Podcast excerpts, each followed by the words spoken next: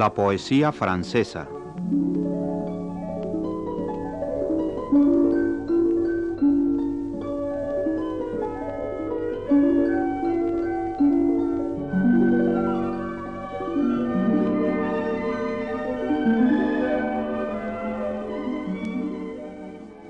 Ulalume de González de León ha planeado una serie de pláticas sobre la poesía francesa. A la lectura de los textos escogidos, que ella traduce con visión clara de las lenguas francesa y española, suma los comentarios oportunos que sitúan tanto los autores como los movimientos importantes en el campo de la poesía francesa, desde sus orígenes hasta nuestros días.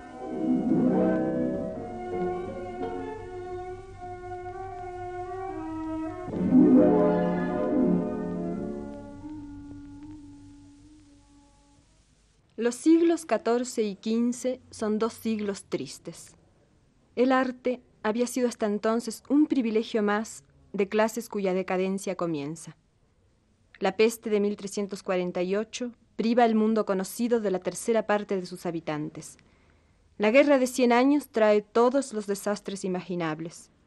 Un hueco de aridez parece formarse entre la Edad Media y los esplendores del Renacimiento hasta la lengua francesa en busca de una forma definitiva, pasa por un período informe, y a la decadencia del espíritu feudal y cortés corresponde la de la poesía lírica, que diera frutos tan brillantes hasta fines del siglo XIII. Los poetas tratan en vano de renovar temas agotados valiéndose de símbolos, alegorías y reminiscencias librescas. Se ha gastado el resorte secreto de la canción, y los poetas líricos buscan el éxito mediante la aplicación mecánica de reglas que llegan a veces al absurdo.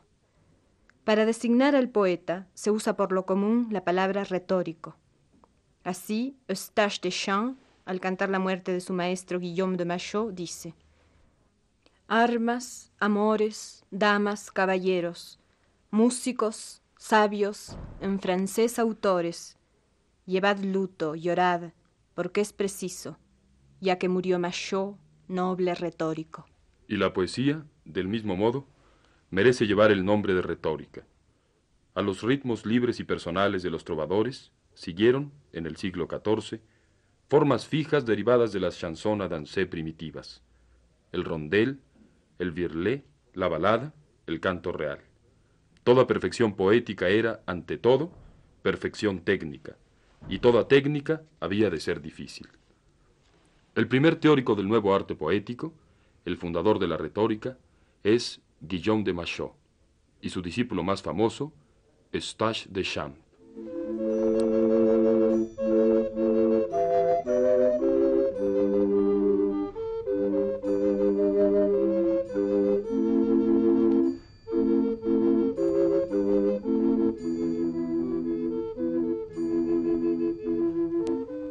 A Guillaume de Machaut corresponde el honor de haber revelado el secreto de las rimas serpentinas, equívocas, leoninas, cruzadas o retrógradas, asonantes o consonantes. A menudo es un esclavo de la forma, un creador de reglas, un frío enamorado de la alegoría y carece de originalidad. Sin embargo, sabe cantar a veces con voz más sincera y profunda para hablarnos de su vida. Sus poemas y la música que compuso para acompañarlos deleitaron a los espíritus más refinados de su época. Nosotros lo preferimos como músico. Todo su arte de poeta le sirvió para desempeñar lo mejor posible su papel de enamorado de la linda Peronel de Armantier. El poeta se acercaba ya a los sesenta años. Tuerto, afligido por la gota, hiló su pasión con paciencia y delicadeza, sin olvidar un solo matiz. Y la historia terminó de la manera más normal. La joven se casó y las circunstancias obligaron a Machot a vivir una desesperación formal, aunque nos cuenta la historia que se conformó con la amistad de la dama.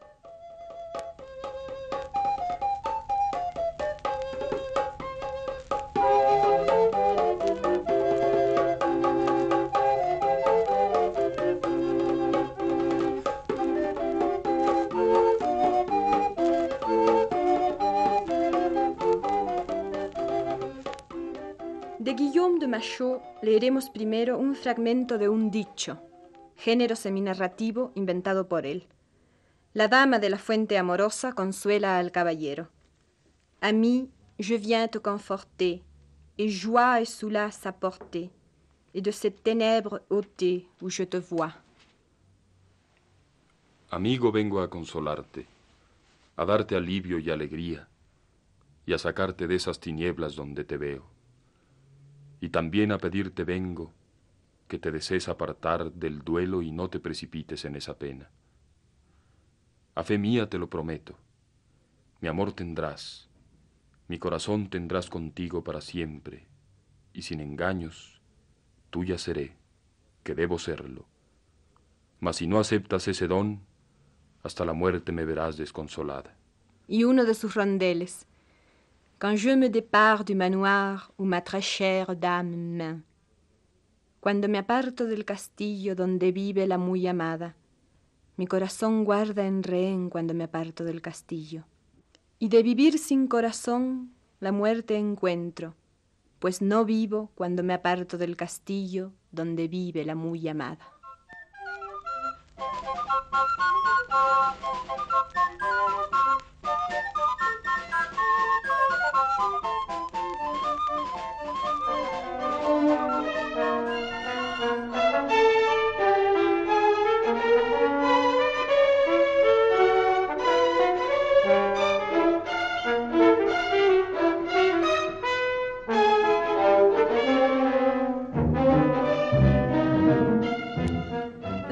Deschamps resume en 1392 la poética del siglo en su libro llamado Arte de dictar y componer baladas y cantos reales.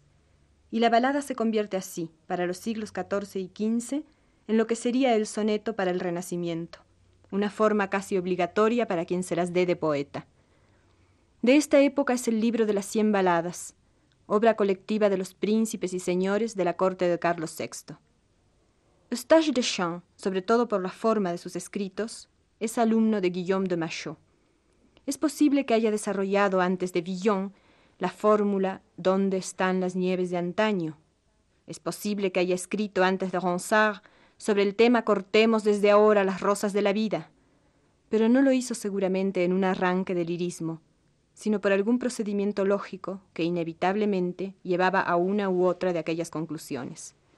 No olvidemos que era funcionario del rey y amante de la buena vida, y que afirmaba en sus versos cosas tales como la siguiente.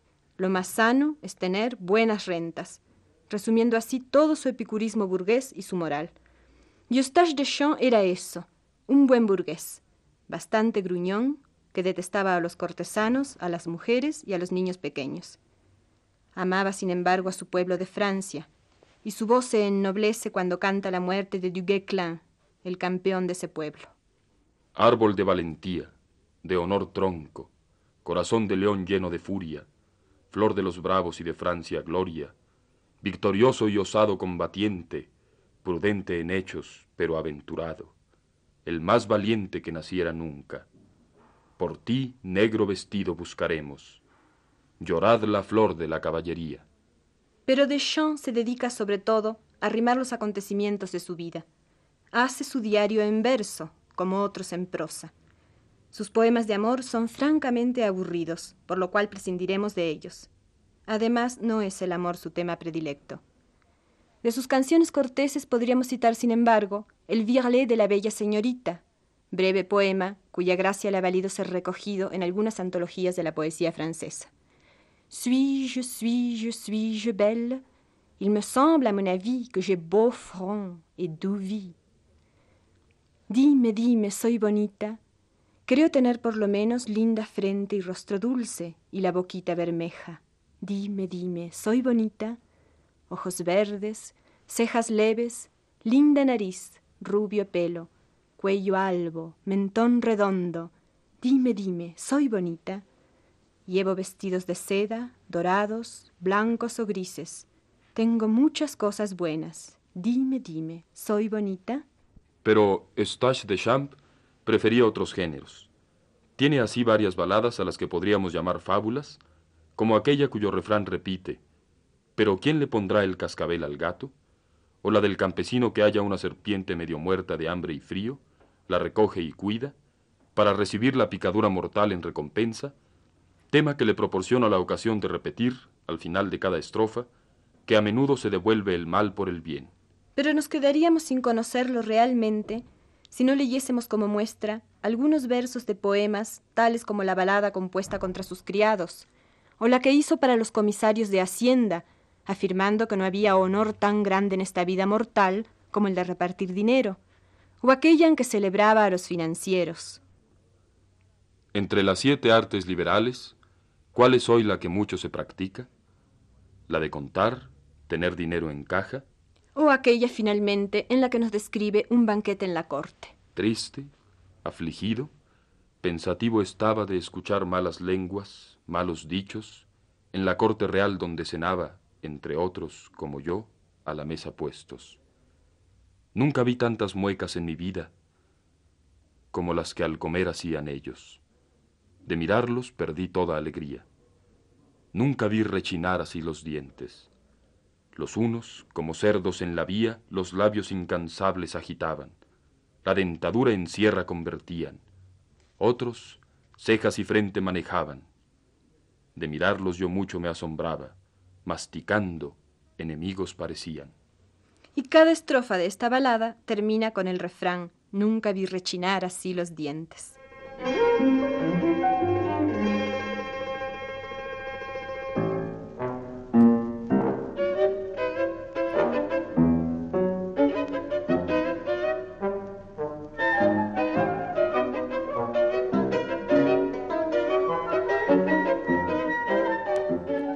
Ven, la vena lírica del siglo XIV no es muy rica. Los temas corteses de los trovadores parecen agotados para siempre.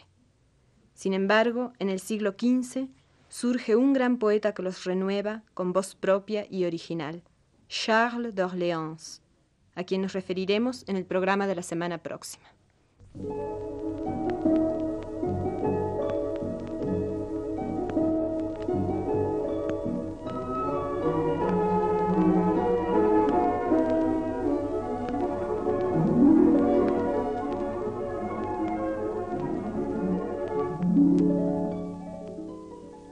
Radio Universidad Nacional de México agradece la atención prestada a esta transmisión e invita a seguir de cerca los programas La Poesía Francesa, a cargo de Ulalume González de León.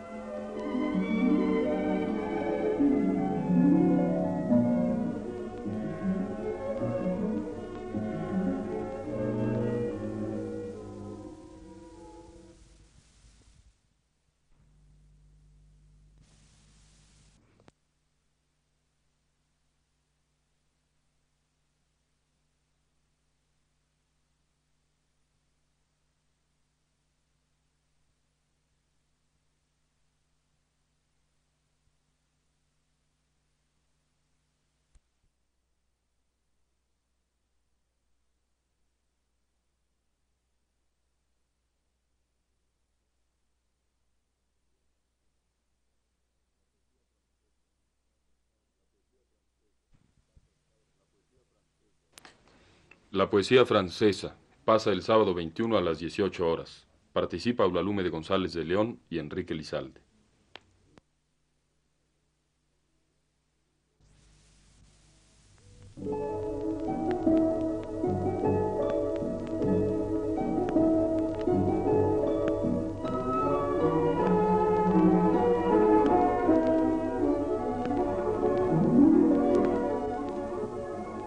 La poesía francesa.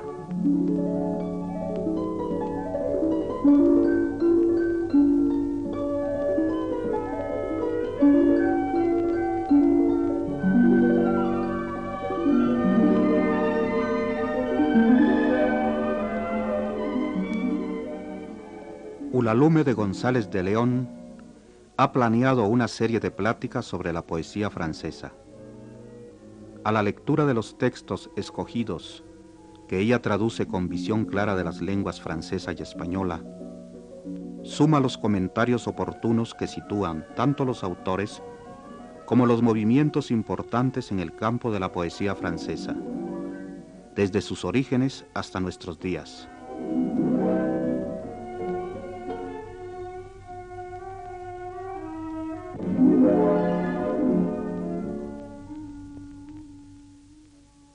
Pocos destinos tan incoherentes, tan violentos como el de Charles d'Orléans, nacido en París en 1394.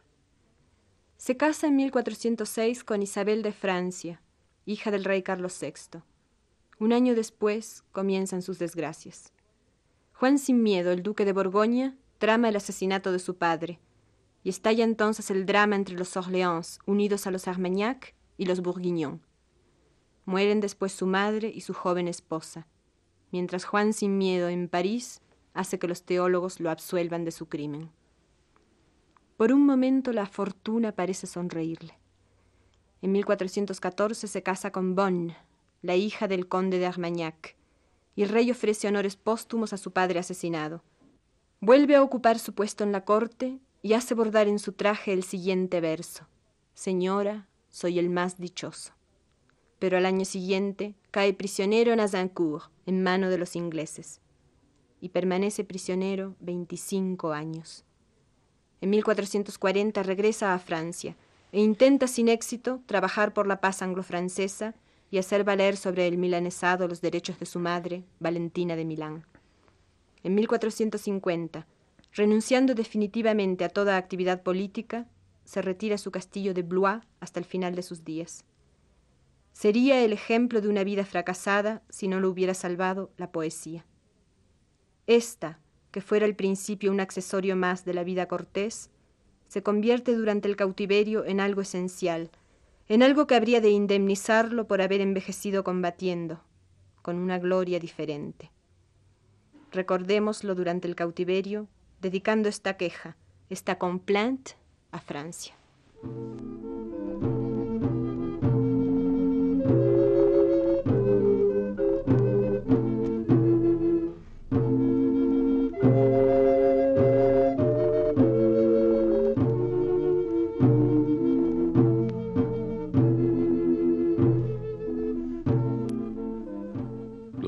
Abrió Dios para estrecharte, olvidando tu vida pecadora. Pide perdón, que acudirá en tu ayuda Nuestra Señora, poderosa Reina, grito de guerra y dueña de tu vida. Vendrán también a socorrerte santos cuyos cuerpos descansan en tus tierras. No quieras ya dormir en tu pecado, cristianísimo reino de la Francia.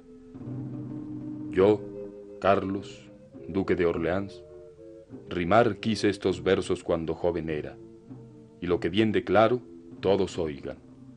Prisionero los hice, lo confieso. Quiera Dios, antes de que viejo sea, tiempo de paz traer a todas partes, como de corazón yo lo deseo, y vea terminar todos tus males, cristianísimo reino de la Francia. Pero el cautiverio se prolonga y crece la nostalgia de la patria.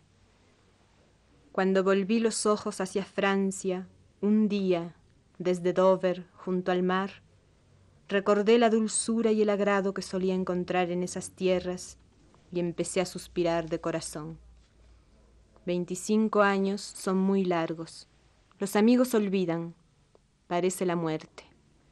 Y Charles d'Orléans dice, con humor amargo, Corre noticias allá en Francia, en más de un sitio, de mi muerte. Poco disgusto ocasionaron a quienes sin razón me odian. Otros sintieron desconsuelo, que con amor leal me amaban esos amigos verdaderos. Pero que todo el mundo sepa que este ratón sigue con vida. La juventud aún me tiene, aunque se esfuerce la vejez en gobernarme cuanto antes. Por ahora su esfuerzo es vano. Estoy muy lejos de su puerto y a mi dicha libro de llantos. Gloria a Dios en el paraíso, ya que me dio poder y fuerza, que este ratón sigue con vida. Nadie por mí de negro vaya, que es más barato el paño gris. Han de comprarlo cuando vean que este ratón sigue con vida. Qué lejos esos versos de los que componía cuando era libre, celebrando el amor y la primavera. Recordemos su rondel más famoso. Le temps a laissé son manteau de vent, de froidure et de pluie. Il s'est vêtu de broderie, de soleil luisant, clair et beau. El tiempo ha dejado su manto de viento, de frío, de lluvia. luce vestido recamado de sol risueño, claro y bello. No hay pájaro ni bestezuela que en su jerga no cante o grite. El tiempo ha dejado su manto de viento, de frío, de lluvia. Arroyuelos, ríos y fuentes, en la linda librea llevan gotas de plata cincelada. Cada quien se viste de nuevo. El tiempo ha dejado su manto.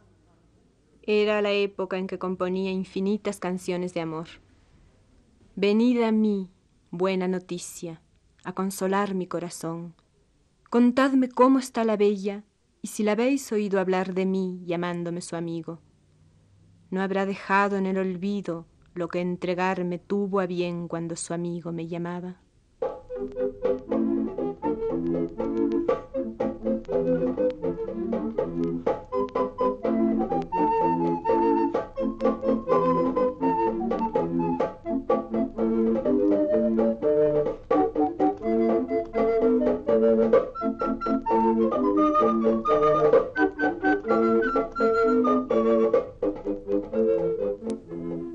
Charles d'Orléans vuelve por fin a Francia. Un sentimiento impregna entonces todo estado de ánimo, todo poema, lo que el poeta llama nonchaloir y que traducimos según el poema por tedio o desidia o apatía. Un sentimiento que expresa la renuncia, el deseo de esquivar un destino azaroso que solo le procura amargura, y de ese nonchaloir brotan sus momentos más originales aveugle et assourdi, de tout point en enchaloir.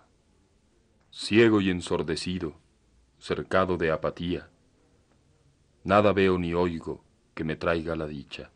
Su fervor no empleado se convierte en melancolía. No dudéis de que me aburra.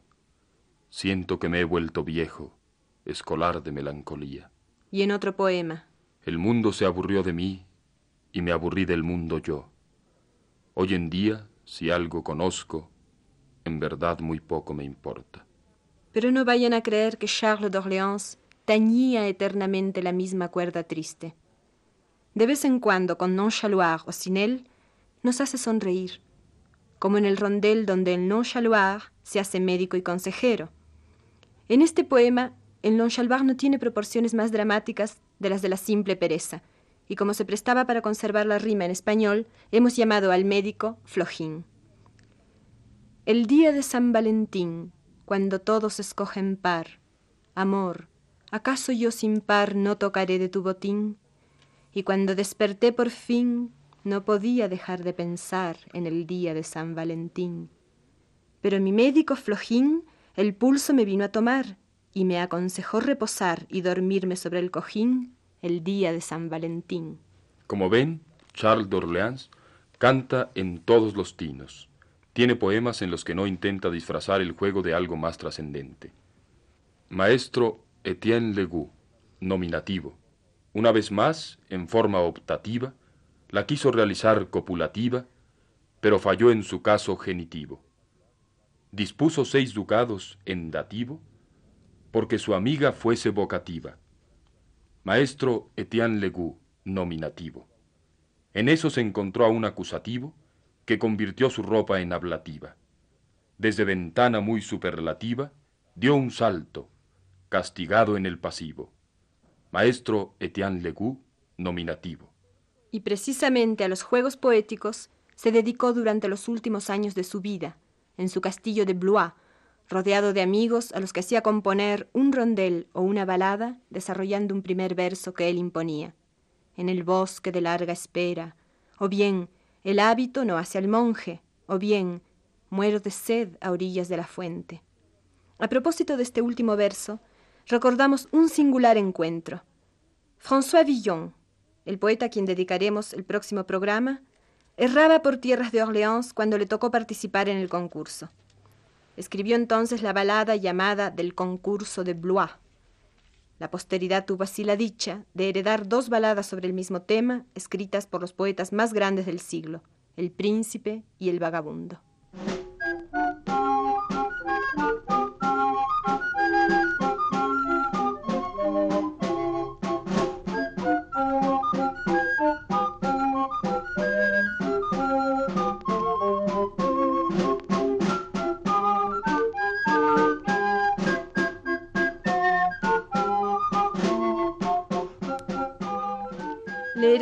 Para terminar, un fragmento de la balada compuesta por Villon y Orléans. El fragmento corresponde a la versión de Orléans. Muero de sed al borde de la fuente, tiemblo de frío fuego en mis amores. Ciego soy, pero así a los otros guío, pobre de espíritu y sabio entre los sabios, descuidado y a veces tan cuidado. Cosa de sortilegio, en verdad, esta, que bien y mal la fortuna me guía. Gano tiempo perdiendo las semanas. Si el dolor me posee, río y juego. Desasosiego sufro en la esperanza, y en nostalgia angustiosa aguardo dicha. Nada me place y sufro de deseo, me alegra y contraría el pensamiento, que bien y mal la fortuna me guía.